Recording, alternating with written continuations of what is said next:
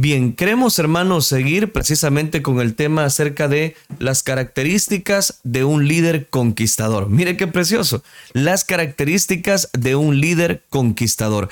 Quiero continuar desarrollando este tema que el tiempo pues no nos dio el día de ayer, pero que eh, dimos mención ya a dos características. La primera de ellas fue la obediencia. La obediencia. Josué fue un líder conquistador porque conoce su posición y el lugar donde pueden llegar bajo la voluntad de Dios. También mencionamos una segunda característica como lo fue que están llenos y están llenos precisamente del Espíritu Santo. Josué fue un líder conquistador porque llevó a mención la práctica del Espíritu Santo. Todo lo que aprendió precisamente de su tutor, de su mentor Moisés, lo puso en práctica y sobre todas las cosas contaba con la cobertura, la guianza del Espíritu Santo. Y mencionamos que Josué era un personaje extraordinario que va a dejarse eh, dominar, voy a decirlo, por eh, no por la presión que el pueblo va a ejercer, el pueblo de Israel ejercía constantemente presión, pero él se dejó influenciar y se dejó guiar, sería la palabra correcta, bajo el Espíritu de Dios. Es que contar con el Espíritu de Dios realmente es especial y por eso mencionábamos precisamente el día de ayer a través de esta característica, de esta segunda característica de un líder conquistador, es que el hombre espiritual entiende las cosas que son del Espíritu y este obra de acuerdo a lo que el Espíritu le envíe. Y por eso es que si usted quiere llegar a la estatura del varón perfecto, de la mujer que Dios quiere hacer a través de su vida, es simplemente dejarse guiar bajo la voluntad de Dios. ¿Por qué? Porque si permitimos que el Espíritu Santo nos entregue su fuerza, la fuerza completa que nos otorga el Espíritu Santo, no habrá dificultad, no habrá precio, no habrá situación difícil que cueste sobreponerse. ¿Por qué? Porque el Espíritu Santo es el que nos guía, el que nos guía a toda verdad. Y terminábamos el día de ayer citando Isaías capítulo 59, versículo número 21 y este será mi pacto con ellos, dijo el Señor. El Espíritu mío que está sobre mí y mis palabras que están en tu boca no faltarán. No faltarán de tu boca, ni de la boca de tus hijos, ni de la boca de los hijos de tus hijos, dijo Jehová, desde ahora y para siempre. Es decir, que el Señor nos va a acompañar. Es decir, que el Espíritu Santo está con nosotros y que Él nos quiere guiar, nos guía a toda verdad y a toda justicia. Vamos a la tercera característica. ¿Le parece? La característica son excelentes servidores. Hay personas que quieren conquistar, hay personas que quieren llegar a desarrollar eh, una mentoría dentro de su trabajo, dentro de su familia, pero no sirven es decir, no están dispuestos a servir, no están dispuestos a ayudarle a las personas que están necesitadas, no solamente dentro de su núcleo familiar, no solamente de las personas que están a su alrededor, sino que estos principios que estamos compartiendo es para todas las áreas de la vida. Éxodo capítulo 24 versículo 13 nos dice, y se levantó Moisés con Josué, y mire lo que dice, se levantó Moisés con Josué, su servidor, y Moisés subió al monte de Dios. Mientras Moisés subió al monte de Dios, Josué seguía sirviendo. Mientras seguía Moisés escalando peldaños buscando la presencia de Dios, Josué seguía sirviendo. ¿Sabe qué se necesita hoy en día? No se necesitan mandamases, no se, no se necesitan personas que digan esto porque yo lo digo y así es. No, se necesitan fieles servidores. Los servidores van a llegar a posiciones increíbles en la vida. Aquellos que sirven van a llegar a proyectarse en la medida que siempre no solamente dependan de Dios, no solamente obedezcan a cualquier estratagema que el ser humano presente, sino que también están dispuestos a ser excelentes servidores. Josué fue fiel asistente y servidor de Moisés. Es lo que nos está declarando precisamente este capítulo número 24 del libro del Éxodo, versículo número 13. Siempre estuvo presente en los diferentes aspectos de la vida en el ministerio de Moisés y estuvo ahí para ayudarle. ¿Sabe por qué muchas personas no logran llegar a una posición determinada como gerentes, como administradores, como personas que los van a tener toda la confianza? ¿Sabe por qué es? Porque no sirven. Es decir, no están sirviendo. Y por eso es que ahora Josué nos recuerda la importancia del servicio. En ningún momento Josué dejó de servir a Moisés. ¿Y cuál fue el servicio que él hacía? Podemos mencionar muchos, pero déjeme darle algunas pistas, algunas expectativas. Josué ayudó a Moisés desde que era muy joven. En el libro de Números, capítulo número 11, versículo número 28, nos dice, entonces respondió Josué, hijo de Nun, ayudante de Moisés, uno de sus jóvenes. Mire, la Biblia es muy clara, es muy gráfica en decirnos que Josué era el hijo de Nun, y que este Josué era ayudante de Moisés desde muy joven. Es que recuerde algo, Josué nació siendo esclavo en Egipto. Si es que allá en Egipto fueron 400 años de esclavitud. Él nació bajo la opresión de la esclavitud, pero no dejó que la esclavitud marcara la existencia, mucho menos el futuro de su vida. Entonces, para poder salir de la esclavitud, para poder ver días buenos, para poder tener tiempo de refrigerio en nuestra vida espiritual, en nuestra familia, necesitamos ser fieles servidores. Siempre que hablamos de servicio, ocupamos esta palabra para pensar que hay que servir dentro de la iglesia. Y eso es verdad.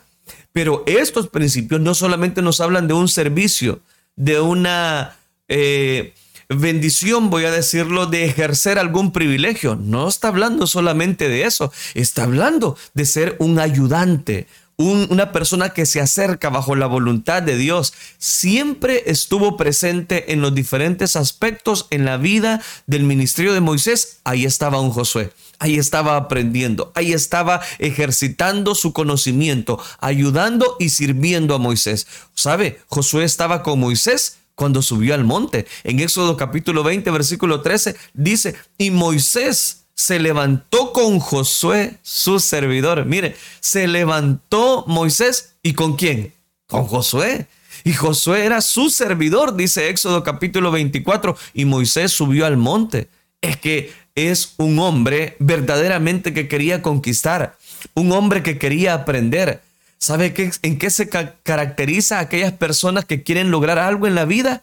Que no lo saben todo Siempre estamos aprendiendo, siempre estamos viendo de qué sacar una reflexión, de qué sacar algo para aplicarlo a nuestro diario vivir. Josué precisamente fue quien le informó a Moisés del bullicio en el campamento cuando bajaban del monte y el pueblo se había desenfrenado. ¿Sabe quién le avisó? Josué. En Éxodo capítulo 32 versículo 17 nos dice, cuando oyó Josué el clamor del pueblo que gritaba, dijo a Moisés, alarido de pelea hay en el campamento. Mire qué precioso. Precioso porque tenemos acá un hombre que Dios lo fue preparando desde su juventud. ¿Y cómo lo preparó? Sirviendo. ¿Y cómo aprendió? Sirviendo. ¿Y cómo destacó frente a los otros líderes? Sirviendo. Es que es importante el servicio. Josué era un fiel asistente de Moisés en los asuntos del tabernáculo también. Éxodo capítulo 33, versículo 11. Y hablaba Jehová a Moisés cara a cara. Mire qué precioso. Como habla cualquiera a su compañero, dice el libro del Éxodo. Y él volvía al campamento. Pero el joven Josué, hijo de Nun, este mismo personaje, su servidor, nunca se apartaba de en medio del tabernáculo. Moisés estaba. ¿De qué nos dice eso? Que aunque quizás el líder en alguna etapa pueda faltar, pero él sigue sirviendo. El verdadero llamado, el verdadero personaje que conquista, siempre sigue sirviendo. siempre debe establecer una búsqueda a la presencia de Dios. El verdadero líder es aquel que entiende que servir es la base de la promoción, el punto de partida, el punto precisamente donde Dios quiere establecerlo para llevarlo a la estatura del varón perfecto. El verdadero líder es aquel que entiende que servir es la base de la promoción y el punto de partida para llegar a ser lo que Dios quiere hacer con esa vida, con esa persona. Por eso usted que me está escuchando a través de las redes sociales, a través de Radio Restauración, Dios quiere convertirlo a usted en un gran servidor, en una persona que esté dispuesto a ayudar a otras personas. Y para servir a las personas no necesitamos grandes cosas, que es lo único que necesitamos, un espíritu de servicio. David sirvió a su padre y fue el punto de partida para ser un conquistador de su generación. David estaba apacentando las ovejas de su padre precisamente en Isaí, de Isaí de Belén. Y allí estaba, era un muchacho. Y si venía un oso tras la oveja, el muchacho salía y la defendía. ¿Y cuál fue el gran punto de partida para poder vencer a los gigantes que se le iban a presentar en la vida a David? Esto, el servicio en las ovejas. De cada uno de nosotros debemos servir. ¿En qué área usted se maneja? ¿En los estudios? Usted tiene que ser un colaborador en los estudios. Si usted está ya trabajando, ya es padre de familia, ya es madre de familia, ¿en qué área usted debe de servir? En su hogar. En su hogar se deben de delegar precisamente diferentes tareas y no dejar que las otras, solo las otras personas trabajen, que solo las otras personas muestren un espíritu de caridad, de servicio. No, al contrario, es un trabajo que hemos desarrollado y debemos desarrollar en equipo. Eliseo es otro personaje que para recibir el manto y la doble porción de la unción de su mentor, precisamente Elías tuvo que servirle primero a Elías hasta que llegó su tiempo. ¿Y qué hacían? Solo servir el agua, detalles tan sencillos, pero que le ayudaron a fijarse precisamente y a entender el propósito que Dios tiene para cada una de nuestras vidas. Yo no dudo, mi querido hermano, mi querido hermana, que Dios tiene grandes planes para nuestras vidas. Y la tercera característica para ser una persona que conquista es que somos, debemos ser excelentes servidores. Si usted últimamente no ha presentado un espíritu de servicio, ve las cosas que están ahí en su trabajo a medias y no las han terminado, auxilie, sírvale, de una mía más corra una milla más, haga lo que las personas no han querido hacer y usted verá cómo la bendición de Dios aflora y las personas van a empezar a promoverlo como una persona que está dispuesto a seguir, que está dispuesto a llevar bendición a todas las personas. Esa sería la tercera característica. Vamos a la cuarta. La característica número cuatro de un líder conquistador son de espíritu humilde y enseñable. Mire, esta me llama mucho la atención para que usted sea conquistador, para que usted llegue a esa estatura del varón perfecto, para que sea Dios utilizando su vida en su trabajo, en su empresa, usted debe de tener un espíritu humilde y enseñable. Deuteronomio capítulo 34, versículo 9 nos dice, y Josué, hijo de Nun, fue lleno del espíritu de sabiduría, porque Moisés había puesto sus manos sobre él. Mire qué tremendo lo que está diciendo acá. Josué no solamente es el mismo personaje, sino lo que me llama la atención que fue lleno del espíritu de sabiduría, declara la escritura. Y no solo eso, sino porque Moisés había puesto sus manos, dice la escritura, había puesto sus manos en él. ¿De que nos habla esa cuarta característica? Nos habla de que las personas que si deseamos conquistar, si deseamos llegar a una bendición, debemos presentar un espíritu humilde y enseñable. El verdadero líder, reconoce la unción, la unción que lo ministra y que se deja impartir para recibir sabiduría. El problema es que las personas, muchas personas profesan ser sabias, pero se hacen más necias. ¿Y por qué es? Porque confunden la sabiduría terrenal la sabiduría que ejerce de alguna manera autocontrol en las personas. Pero la sabiduría que viene de Dios nos lleva a un espíritu humilde, sensible.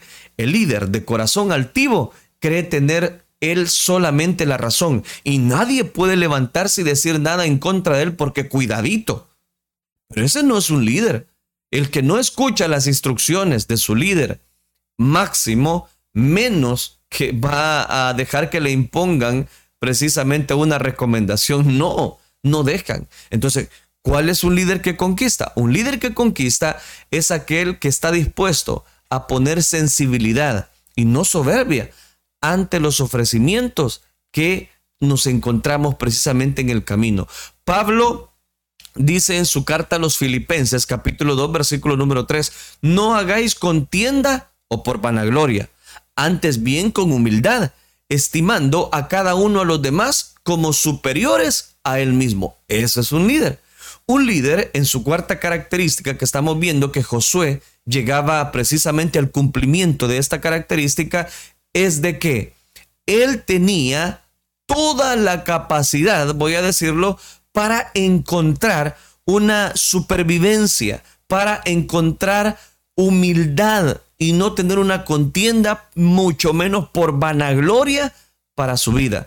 Pablo era un líder potencial, un líder que también dejó otras personas que siguieran su legado, como lo fue Timoteo, imponiéndole también sus manos, así como Moisés puso las manos sobre Josué y fue el gran líder, así también Pablo puso sus manos sobre Timoteo y recibió precisamente la investidura. Por lo cual te aconsejo, decía Pablo a Timoteo, que avives el fuego del don de Dios que está en ti por la imposición de mis manos. Es que toda persona debe de tener un espíritu humilde, enseñable. Aquellas personas que dicen, no, yo ya lo sé todo, ese no es líder. Aquellas personas que dicen, no, es que mire, aquí se hace esto porque yo lo digo y así debe de ser. No, eso no son, no son personas. Las personas no lo van a seguir. Es lo que le pasó a Roboán, precisamente, que él pensó que simplemente poniendo más tributo, poniendo más impuesto, es que iba a sacar al pueblo adelante, al pueblo de Israel. ¿Y qué pasó? se rompió el reino, se dividió en dos partes. ¿Por qué razón? Porque él no quiso escuchar a los amigos consejeros de su padre Salomón, sino que decidió escuchar los consejos de sus amigos, aquellos que se habían criado con él, aquellos que no pudieron darle un buen consejo, sino que más bien lo que le dijeron fue, es que tú muéstrales quién es el que manda acá, Tú muéstrales la capacidad que tú tienes. No es por la capacidad o lo bonito que una persona puede hablar para llegar a niveles inimaginables. No se trata de eso, se trata de tener un espíritu humilde y enseñable, un espíritu humilde y que pueda aprender, porque recuerde algo, Dios resiste al soberbio y da gracia a los humildes. Vamos a la quinta característica. Los líderes conquistadores son reconocidos precisamente por el pueblo. Los líderes que tienen un espíritu sensibilidad, de sensibilidad, los, los líderes que obedecen, los líderes que tienen el Espíritu Santo son reconocidos precisamente por el pueblo. ¿Y de qué nos habla eso? Acá, específicamente en Deuteronomio, y aparece en pantalla, capítulo 34, versículo 9, en su parte final nos dice, Moisés había puesto su mano sobre él, sobre Josué, y los hijos de Israel le obedecieron e hicieron como Jehová mandó a Moisés. Entonces note lo que está diciendo, que no solamente obedecieron a Moisés, sino que se identificaron con Josué y le obedecieron e hicieron como Dios les había mandado. Muchos andan tras un reconocimiento del liderazgo del pueblo y no lo logran. Por ellos, porque ellos no reconocen precisamente la transparencia de la unción de un genuino líder. Dios exalta al humilde haciéndolo que sea reconocido, reconocido como líder precisamente del pueblo porque ha recibido la unción de parte de Dios. Entonces, ¿de qué nos habla esta Quinta característica, que hay que reconocer precisamente a aquellos que tienen el respaldo de Dios, aquellos que tienen la bendición de Dios, que están ahí dispuestos para darnos lo que nosotros estamos necesitando bajo una cobertura, bajo una guianza de parte de Dios para con ellos y para todas las personas que le rodean. Vamos a la sexta característica, por cuestión de tiempo. Nos habla precisamente este detalle de que en esta sexta característica son visionarios de las cosas que anhelan conquistar. Mire qué precioso. Son visionarios de las cosas que anhelan conquistar. Y con esta característica vamos a ver si logramos avanzar más. Números capítulo 14 versículos 6 y 7. Y Josué, hijo de Nun, y Caleb, hijo de Jefone, eran de los que habían reconocido la tierra, rompieron sus vestidos y hablaron a toda la congregación de los hijos de Israel, diciendo, la tierra por donde pasamos para reconocerla es tierra en gran manera buena ¿Y de qué nos habla eso? De que solamente estos personajes que dieron un informe positivo, que podían decir, vamos, subamos, podemos conquistar. Y vieron que el pueblo, al contrario, lo que quiso fue apedrearlos a ellos y apedrear a Moisés. Entonces, ¿qué hicieron ellos? Rasgaron sus vestidos y hablaron a toda la congregación de los hijos de Israel y, le, y, dieron estas palabras. La tierra por donde pasamos para reconocerla es tierra en gran manera buena. ¿Qué están pensando? Subamos. Y decían los otros, no, no, no, Josué, es que hay muchos gigantes. Sí, hay abundancia. Sí, hay buen alimento. Sí, hay cosas extraordinarias. Pero hay gigantes y esos gigantes nos van a despedazar. Josué junto con Caleb vieron las maravillas del territorio y las posibilidades de conquista. ¿Sabe por qué algunas personas no logran alcanzar sus metas, sus objetivos en la vida?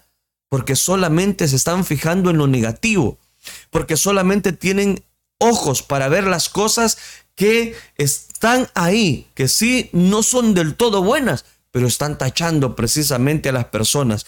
Ellos no se enfocaron en las imposibilidades, ni en los obstáculos que debían enfrentar. No, ellos vieron que podían ganarla para ellos. ¿Pero por qué? Porque tenían un espíritu, el cual ese espíritu habla de una visión. Es que ese es el punto. El pueblo sin visión se desenfrena. Los visionarios anhelan conquistar, tienen sed de conquista, tienen sed de llevar precisamente esa conquista a una práctica. Y el problema es cuando las personas dicen, no, es que mire, yo, yo, yo no puedo, es que mire, yo ya, yo siento que no lo voy a lograr alcanzar. ¿Y por qué no lo va a lograr alcanzar? Es que ya tengo una edad muy, muy difícil de sobrellevar. Pero no, usted puede. Usted puede, usted que me está escuchando, el llamado es para usted. Yo no le hablo solamente a los jóvenes, no le hablo solamente a los niños, le hablo a usted que ya tiene mayor rodaje quizás en la vida. Su experiencia puede ser muy bien aprovechada.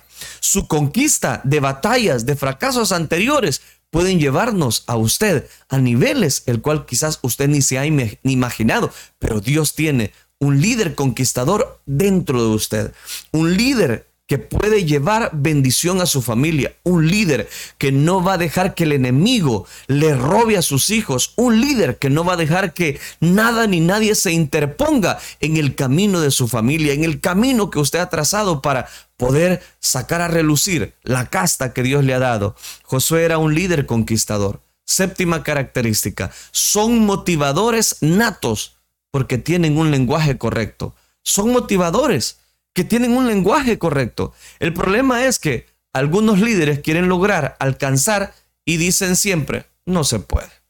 ¿Cómo va a lograr alcanzar si usted mismo está diciendo que no se puede? Entonces, los verdaderos líderes que conquistan son aquellos que usan un lenguaje correcto, que tienen estrategias, que tienen motivaciones, que tienen palabras que van a eh, llevar bendición a todas las personas. En Números capítulo 13 versículo 30 al 31 nos dice, entonces Caleb hizo callar al pueblo delante de Moisés y dijo, subamos luego y tomemos posesión de ella, porque más podremos nosotros que ellos. Mas los varones que subieron con él dijeron, no, no, no, callen a este Caleb, callen a este Josué, no vamos a poder subir contra aquel pueblo, porque ellos son más fuertes que nosotros. ¿Se puede usted imaginar? había Caleb, había un Caleb, había un Josué gritando, vamos, conquistemos, luchemos, vamos a conquistar.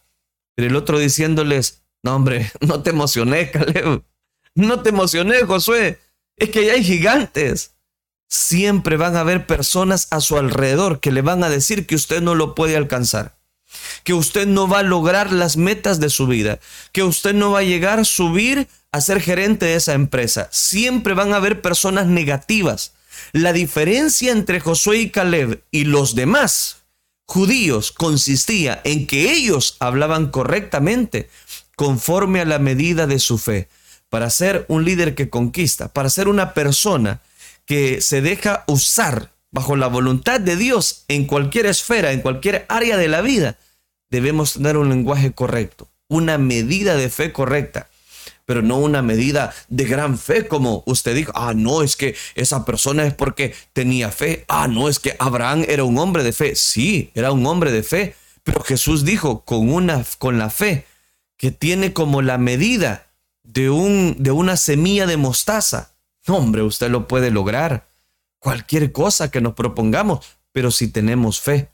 Pablo enseña en la segunda carta a los Corintios, capítulo número 4, versículo 13, él nos dice, pero teniendo el mismo espíritu de fe, oiga, teniendo el mismo espíritu de fe, conforme a lo que está escrito, creí por lo cual hablé, dijo Pablo.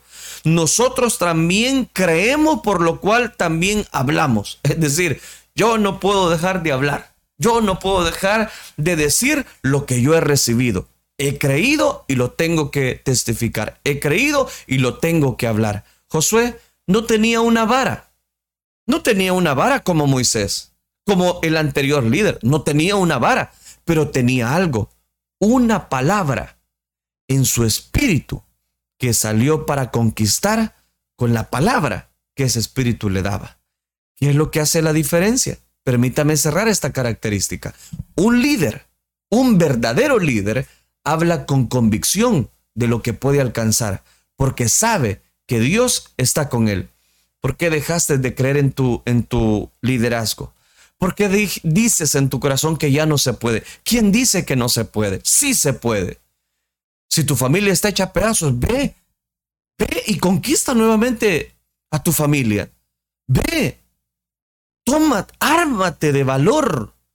Un verdadero conquistador, un verdadero líder, un, verdadera, un verdadero mujer de fe, habla con convicción. No tiene palabras de negatividad. No, tiene palabras que ejerzan autodominio, control, bendición para otras personas. Vamos a la característica número 8, por cuestión de tiempo. Estamos hablando de cómo ser un líder conquistador. Estamos introduciéndonos a la vida de Josué. Recuerde que hemos iniciado precisamente a estudiar todas las enseñanzas que encontramos en este líder, en el líder Josué. Estamos viendo una introducción con ciertas características. Característica número 8, prevalecen. ¿Y por qué prevalecen? Porque aunque los retos y las circunstancias se presenten, ellos conocen su destino. ¿Y por qué ese líder va a prevalecer? Porque conocen su destino. Yo le pregunto, amigo, amiga, hermano, hermana, y usted conoce su destino. Y no estoy hablando de la vida espiritual, por supuesto, en la vida espiritual sabemos que nos espera la nueva Jerusalén. Estoy hablando en los proyectos a corto y a largo plazo en nuestra vida. ¿Hemos logrado llegar a cumplir nuestras metas? ¿Reconocemos que las circunstancias, los retos que se presentan es simplemente un desafío más para poder lograr con seguridad lo que Dios quiere hacer en mi vida, en la vida de mis hijos, en la vida de mis familiares.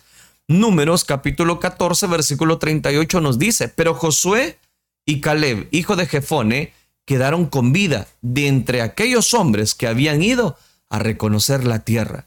¿Sabe qué le costó a aquella generación incrédula y perversa que no quisieron obedecer la voz de Josué y Caleb de subir y conquistar aquel monte? Pues perecieron en el desierto solo Josué y Caleb entraron. ¿Por qué? Porque Jehová había dicho de ellos, morirán en el desierto, y no quedó varón de ellos, sino Caleb y Josué. Precisamente, ¿por qué? Porque prevalecieron. Prevalecieron prevalecer es una cualidad de los líderes que persisten a alcanzar aquello que se han propuesto lograr. ¿Por qué no logramos alcanzar los proyectos de la vida? Porque algunos ni proyectos tienen, que no pueden prevalecer porque no tienen proyectos. Es imposible prevalecer cuando se tiene la vista puesta en el pasado, en las debilidades, en las viejas costumbres. Lógicamente, ahí no va a prevalecer. ¿Por qué? Porque su mirada está anclada en el pasado y el pasado puede ser muy triste. El pasado puede ser muy desgarrador. Y muchas personas mueren simplemente intentándolo. Quedan con vida entonces aquellos que quieren conquistar, aquellos que Dios está con ellos y que está dispuestos a ayudarles en los momentos más difíciles. Vamos a la última característica. Son continuadores de la visión que Dios ha puesto al pueblo. En eso se va a diferenciar un líder que va a lograr alcanzar las metas de su vida, que son continuadores, no entorpecen los proyectos de Dios, sino que continúan adelante viendo la bendición de nuestro Dios. Deuteronomio capítulo 31 versículo 23, casi finalizamos. Y dio orden a Josué y dijo, esfuérzate y anímate, porque tú introducirás, mire qué precioso, a los hijos de Israel a la tierra que les juré, y yo estaré contigo. Ninguna visión de reino permanece a un hombre, sino a Dios. Todas aquellas metas es porque Dios las ha puesto en nuestro corazón. Lo que Dios se propone alcanzar lo logra con uno o varios líderes que se conecten bajo esa visión, bajo esa cobertura, bajo esa expectativa. Lo que Dios propone alcanzar lo va a lograr. Y lo va a lograr precisamente con su pueblo, con sus hijos, con aquellas personas que estén dispuestos a dejarse guiar bajo la voluntad de Dios. Dios no avala proyectos eh, simplemente que tengan una visión eh, con ambición. No, Dios avala aquellos proyectos que siempre tienen un fin, un objetivo que nos hemos trazado. Por eso es que en el llamado que le hacen a Josué, simplemente hubieron palabras como, mira Josué, esfuérzate, esfuérzate y sé muy valiente. Sí, Josué, no temas ni desmayes, porque yo estaré contigo. Así como estuve con mi siervo Moisés, estaré contigo. Quiero aplicar.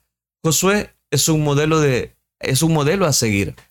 Es un modelo precisamente de liderazgo que reúne las mismas características para poder ejercer bendición en otras personas.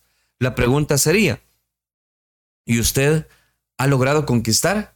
¿Y usted ha logrado, eh, voy a decirlo, dejar que la bendición de Dios se establezca sobre su vida, sobre sus familiares? Porque ese es un punto clave. Las personas no logran alcanzar porque simplemente no dejaron que el esfuerzo, la capacidad, la supervivencia simplemente dañara en más de alguna oportunidad algunas personas. Pero Dios en esta hora nos llama precisamente para que busquemos de su presencia. La Biblia dice que si nosotros nos ponemos de acuerdo, unidos, lo vamos a lograr. Y en este día yo sé que no es la excepción. ¿Sabe por qué? Porque Dios está con usted. Así como está conmigo, precisamente en esta cabina de radio, así está con usted. Usted que me está escuchando dirá, hermano, pero yo quiero ser una persona de influencia positiva. Usted lo puede lograr hacer siempre y cuando tome en cuenta la voluntad de Dios. Oremos en esta hora. Padre, gracias te damos por este privilegio que nos has dado de poder escuchar, Señor, tu palabra. Tu palabra que sigue siendo viva, eficaz para cada uno de nosotros. Gracias porque no es del que quiere ni del que corre, sino de aquel que tú tienes misericordia. Gracias por tener misericordia en nuestras vidas. Gracias por llenarnos precisamente de tu bendición, de tu dulce paz. Gracias porque nos has dado, Señor, el privilegio de poder adorarte, de poder expresar, Señor, agradecimiento, gratitud. Gracias porque tú has sido refugio de generación en generación. Gracias porque has puesto, Señor, cántico nuevo, porque tu dulce paz está sobre nuestras vidas. Gracias, Padre Celestial, porque tú eres bueno, A Él sea toda la gloria. Gracias Cristo Jesús. Declaramos que a través de este tema podamos ser como Josué, una persona que conquista. Al ver estas características, podamos llevar, Señor, bendición a cada una de las personas. Gracias Cristo Jesús. La gloria y la honra te la damos solo a ti, Señor. Amén y amén.